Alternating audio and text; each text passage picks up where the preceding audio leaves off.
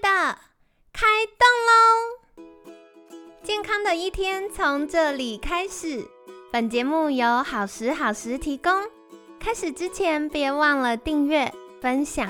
以及追踪好时好时粉砖和 IG。若想帮助心爱的人变健康，也欢迎一起加入健康管理师证照班的行列。有想听的主题或推荐的来宾，也欢迎来信许愿哟。让凯西陪你一起吃早餐，聊健康。嗨，欢迎来到凯西陪你吃早餐，我是你的健康管理师凯西。今天呢，很开心邀请到凯西的好朋友，中华生医医疗顾问黄玉哲博士。黄博士，早安！凯西早安，听众朋友早安。好的哦，这次呢这一集是大家敲碗的内容，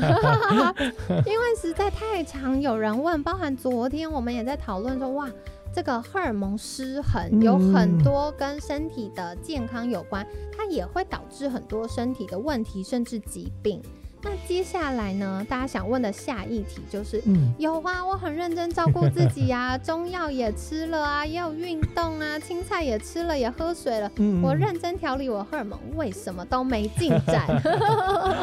赶快请黄博士来救救大家。好，那当我们发现我们觉得调理这么久，好像觉得对该吃的该吃的都吃了，该做的也做了，我也有运动，我也睡得还不错啊，对，但为什么我还是有妇科相关的症状呢？对到超底为冤枉对很的，冤枉啊！我是不是花了冤枉钱？真的，我这么努力。 对 啊，，那其实当我们碰到碰到这种情况的时候，我们要需要去思考的地方就是说呢，我们是不是体内关于雌激素的代谢方面，是不是我们没有调理到对的地方？哦，对，因为我们在昨天有聊到嘛，雌激素相对优势就是雌激素在我们体内不管是过多了，或它效用太强了。那反过来说，你要降低它的效用，是不是就要把我们体内关于雌激素代谢的地方弄到好？哦，那如果啊雌激素代谢变得正常了，那我们自然而然我们性荷尔蒙方面的调理，当然就会有比较显著的进展。我对发现一件很有趣的事情，就是刚刚黄博士提到一个重点，像我们平常吃中药啊、吃营养品啊，嗯都是一直在补，一直补。对，可是我们到垃圾的那边没有畅通，没错它，垃圾还是堵还是在堵家在门口。对，对，所以这也是要留意的。没错，没错。哦，那如果我们想要让这个垃圾出口嗯顺畅的话，嗯哦有哪些地方是大家要注意的呢？ OK，那我们针对代谢持续方面，其实我们可以从两个方面来思考啦。第一个就是我们自己本身代谢雌激素的器官的功能是不是都是诶正常的？我们对就回到我们所谓的功能医学的主旨，就是它的代谢雌激素功能是不是正常？如果功能不正常，或许它没有显著的结构性上的疾病。嗯，但是如果它功能出现异常的话，它就没办法好好代谢你的雌激素。哦，对，真嗯的，对，那代谢持续的器官其实主要有四个地方啦，第一个是肝脏，第二个是肠道，第三个是肾脏，第四个是皮肤。好特别哦，跟大家想象的都不太一样哎、嗯，对，那第一个其实肝脏大家可能有听过，肝脏就是解毒嘛，大家对可能有听过啦。对，那其实，在我们体内过多的雌激素，它其实就包含了可能重金属、塑化剂这些要排毒，其实都是在肝脏。啊哦对，那如果我们肝脏的解毒功能出现异常，那我们就没办法从肝脏把这些毒素代谢出去。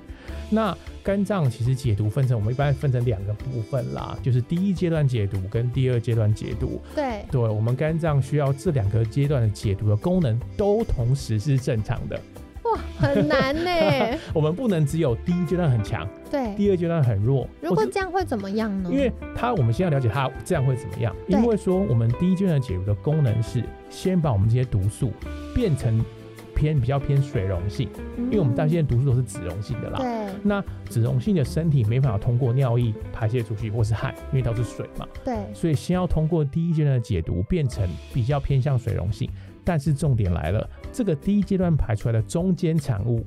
它的毒性呢、比原有的塑化系重金属毒性还来得强。天哪，昏倒，对，所以如果你的第一阶段的毒虽然是正常的，它代谢出来中间产物对很毒嘛，比较毒，但是如果你的第二阶段解读反而是很弱的，哇，就卡住卡了，住了，哦你反而对身体的伤害比原来的东西还来得更强。真的。对而且最讨厌的是，你还没办法手动关闭。对，没办法关掉，它就会一直做，一直做。 天哪！所以我刚刚才说，我们肝脏的解读一定要第一阶段跟第二阶段同时提高，对才能有效的把这些毒素代谢到我们身体之外。这了样解。那如果今天肝脏工作完毕之后，嗯下一关去哪里呢？那下一关节就是我们两阶段排泄出来，它就变成水溶性嘛，对就是无毒的水溶性。那我们要代谢出来，就是通过呃肠道跟肾脏。对，对，那其实肠道它其实我们大家要知道啊，肠道功能其实非常多，一部分就是排便，排便就是解毒嘛。对，那如果你平常有些肠道功能的异常，比如说便秘，对，那我相信这个很多女性啦都会有便秘的很很长，长，对，真的很长。，对。那我们要我们一般怎么定义便秘呢？因为我相信可能听众朋友的定义的便秘跟我的便秘的定义可能有点不太一样啦。 对，对，因为像我们临床上碰过很多女性，我问她你大概多久排便一次啊？她说嗯两三天一次啊，还好还啊。好啊，很正常 啊，我每个人都这样啊，我爸妈也都这样啊。对啊我，爸哎，对两两三天已经算自由神，对常听到五到七没天，错，但是正常来说是每一天至少要有一次。那对。如果你吃的食食欲是很好的，吃的量吃的东西量是比较多的，一天两三次都是正常的。你吃进去就要排出来，，对，那同时它也会跟你嗯的，比如说你排便的时候会不会需要很用力，哦，这都是不好的。 对对，你要就是你有便意出来，蹲厕所马上就出来，对，这才是正常真的，哎、亲爱的，我要跟你们分享一个我客户案例，就是在节目上不小心要出卖他一下，但我相信他会原谅我的。就是我有个客户啊，他以前来找我们的时候，就是他便秘严重到他不用那个晚肠通便剂，他上不出来。嗯然后呢，就透过功能医学的医生，然后嗯透过营养的补充，然后还有监管师一起，就是搭配协助的时候，亲爱的，他们调到后来怎么样？他跟我，他有个非常有画面的形容，他就跟我说：“凯西，就是我开始觉得有一点变异，但肚子不会到绞痛，以前都是他绞痛对胀气，然后对大不出来。对，他说现不会，现在就是哦，好像有点 feel，他就去厕所，然后用一个有点放屁的力量，他就嗯上完了。没错。对，所以对是很迅速的对，不会一直卡在马桶那么久哦对。对，所以我们一般讲的蹲马桶。对，都是不好的习惯，也是不正确，代表说你肠道其实蠕动是有问题的。啊对，因为你蠕动太慢了，或是你的粪便太硬，对，其实是会让你蹲马桶蹲到这么久。而且其实这会衍生痔疮的问题。没错，嗯对。那另外一个就是，如果你长期便秘，就是你排不出来，对那粪便里面的毒素在我们肠道里面待太久，那这些毒素就会被我们肠道吸回去。资源回收的资不源止回收营养对跟还有水毒分，毒素也带回来对，了。那你想啊，这些毒素本来应该排出去的，它反而被身体吸进去，对，是不是就会造成身体的各个地方都会产生问题？哦，对对耶，天哪！，所以肠道的健康也是非常重要。没错没错、哦，不止大家平常一直说吃益生菌这件事，嗯它本身的功能是不是能够顺利的把这个垃圾丢掉是对很重要。对对，因为我们想要说要把肠道功能，比如说排便功能最正常，其实我们临床上看到最多的女性造成的原因，其实第一个就是水喝太少，真 的哎，然后第一个就是纤维吃太少，对，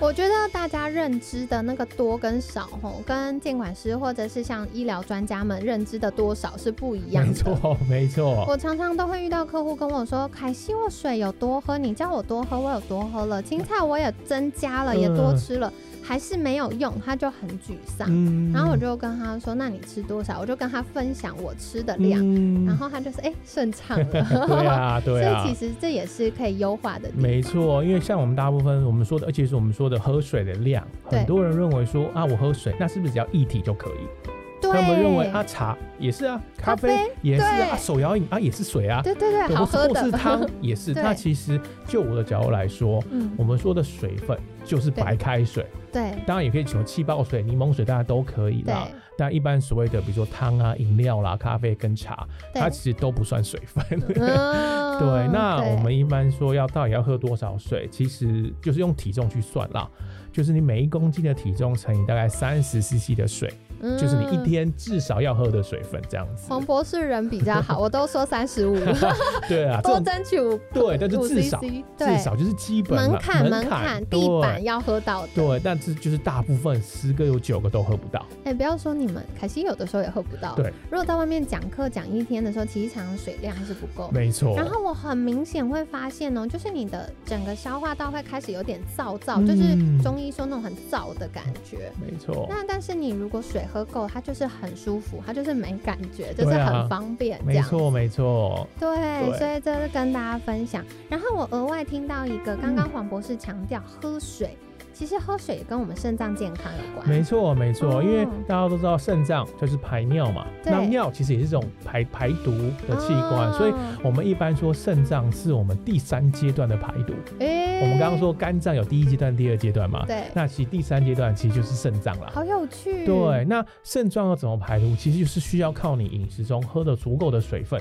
就像刚刚凯西有没有说过，一公斤乘以三十甚至三十五 CC，你就要喝到那个坎，至少喝到那个量，那你的肾脏就有足够的水分，可以把体内的毒素通过尿液代谢出来。对，对，那当然，如果你本身或是你家人有一些慢性肾脏疾病，嗯那当然那个水分就需要医疗的人员建议你要喝多少水，那就是对不一样的情况了。这样对，子，了解，因为我们肾脏啊，它这个解毒的过程它是用过滤的。对，没所以，如果错。水喝的不够，然后你血液里的杂质，它需要过滤的东西嗯嗯太多，它就会嗯增加肾脏的负担。对，所以像刚黄博士有提到，那个手摇饮啊、咖啡啊、茶这些不算的原因，是因为水里面本来就溶东西，你能再溶进去的垃圾就比较少。没错，然后没，错而且这些呃物质呢，也是要走肝脏啊、肾脏这些代谢，嗯，就是它没有帮到忙，反而帮到忙，就 对，没错，没错，没增加错。负担嗯啦。对所以这个大家白开水的量是需要的对。对，那除了水以外，另外其实就是刚刚讲到的青菜，所谓的纤维质啦。嗯那当然，纤维质一定会对肠道排便有关系，它对其实会影响到肾脏。嗯对，为什么？因为我们大部分的蔬菜除了有纤维以外，它还有什么？还有钾。对对，那钾如果我们有摄取足够的钾，它那个钾进到我们身体里面，它会提高我们肾脏的酸碱值，哦，它会让我们肾脏的酸碱变得比较碱一点点。对那如果我们肾脏比较偏碱一点点，它排毒的功能就会比较好。好酷哦，多学了一招。对，所以这个我们常常在讲，呃，纤维质啊，多吃青菜啊，嗯它不只是照顾到我们肠道，对，它顺带还帮助了这个肾脏，它这个工厂运作运的作效变得能比更较好好。。对，因为有钾，因为大部分我们的钾就是蔬菜 啦。对对 对，没对错。对，那接下来我要问一个嗯女生最在意的话题，嗯我刚刚听到前面黄博士说我们的解毒器官还有皮肤，没错，这对个是什么意思呢？因为其实皮肤其实是我们身体里面最大的器官啦。对那你可以想到，皮肤除了我们刚刚说它们外表好看，什么光对亮啦、胶原蛋白很充足啊、很有弹性之外呢，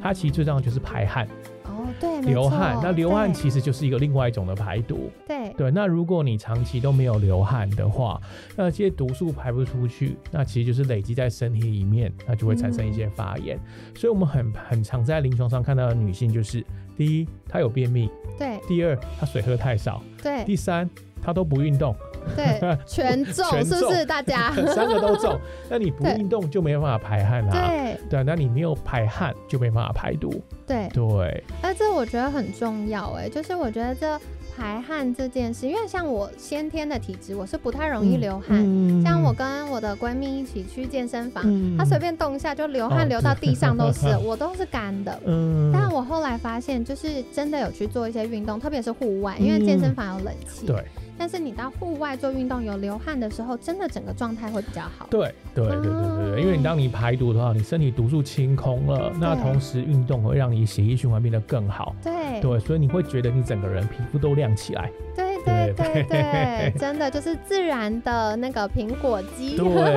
对，没错。了解。那对刚刚我们聊到很多是身体的运作，嗯有没有什么是生活当中要留意的？ OK，那我们刚刚说在雌激素代谢方面有两个地方嘛，第一个对就是你自己本身这些器官代谢毒素要更好，那第对二个方面呢，就是你要去思考你自己的生活环境中是不是有接触到过多的这些毒素，啊包含了重金属、塑化剂跟我们有提到的空污。嗯对，对，那重金属最常见的各位有可能听过就是汞啦，嗯，然后还有铅啦，对这其实是我们台湾就我自己临床看到，如果真的有去验体内重金属的话，这两个通常都是含量最高的，这汞通跟常嗯铅。这通常会在哪里接触到呢 OK，那汞第一个最常见的地方其实就是海鲜类，居对，然哎海鲜海鲜又标中标，了，那其实那种越大型的海鲜，越对，大的鱼啦，嗯，因为我们所谓食物链的关系，就是对呃大鱼吃小鱼，我们人在吃大鱼。那因为食物链累积的关系，那些的里面的重金属就是汞会累积的越来越多。嗯，所以当我们吃到越大型的鱼类，那其实我们相形之下就会摄取过多的汞那哪一些鱼类是比较容易踩到雷的呢？哦。其实最大型的就是尾鱼啦，大家最 爱哎吃 最爱沙西米的那沙 个，西米对，越大型的鱼通常就会含有最多的重金属，所以我们一般会建议。想要吃鱼很好，有 omega 三啦、抗发炎对，但我们一般会建议选择比较小型的鱼类啦，比如像是什么呢？比如说秋刀鱼啊，哦对，秋刀鱼就是小型，对，青对鱼也是其实也对蛮小的这种，它因为它体型小，所以它体内的汞的含量就是比较低的。这个很棒哎，我觉得在台湾真的很幸福，嗯就是我们有非常多的海产，对，没对，所错，以像是呃秋刀鱼啊、嗯青鱼是非常容易取得对的。，没错对，。那因为我们节目也有一些海外的听众朋友们，嗯所以我觉得，不管是北美的听众，或者是我们日韩的听众、东南亚的听众，我觉得大家都可以再留意一下自己所在的城市、国家有哪些是你可以做的替换选择。没错，嗯对。那汞除了在我们大型鱼类之外，第二个就是用银粉补牙啦。对，嗯银粉那其实就是汞啦。那对当然，现在银粉补牙其实蛮少的，嗯对大部分都是大概四十岁以上的人，他们在小时候有蛀牙，那他们对是用银粉补牙的。那这些银粉其实就是汞，那长期下来，它那些银粉其实慢慢渗到我们身体里面去，也是会对身体产生影响，我们荷尔蒙失调的这些情况。嗯所以我一般建议，如果你有一些、呃真的以前有补过银粉的话，我一般都会建议去找有受过专业训练的牙科医师，他们可以把你那个牙齿里面那个银粉把它很安全的把它拿掉，哦，哎、我讲到一个重点，要安全对，的，安全那个要很不安能全。自己随便弄对，的。哦不行，对，一般的牙医一定要找专有受过专业训练的才可以，对对，不是每个牙医都会做，对对因为如果没有好好的处理的话，它可能短时间突然释放很多，对又让身体没办法。没。错，没错，对，哦，哇塞，这大家多留意哦。对然后刚刚就是黄博士还有提到，嗯，铅也是大家很容易中的，对，那千奇大部分来自于可能大家小时候住的家里或学校老旧老水旧管、水管、铅管。哦，哦对，那些如果你以前喝的水是来自于铅管的话，你喝了这么久，那些铅其实就会累积在身体里面。那铅最常见累积的地方就是骨骼啦，骨头。哦骨头，对对对，所以这些其实也是要去注意的。大家可以回想一下，可能以前的小时候的住家啦，或是以前念的学校啦，你的饮水的来源是不是透过铅管这一类的？对，那当然铅铅也另外一个来源就是空污啦，啊，空气对里。面除了我们所谓的 PM 二点五、PM 十之外呢，也是有一些重金属啦。对，像汽机车废气对这种，对，没错，对。哦，了解嗯。哎、不过我觉得这两件事也没有想象那么难，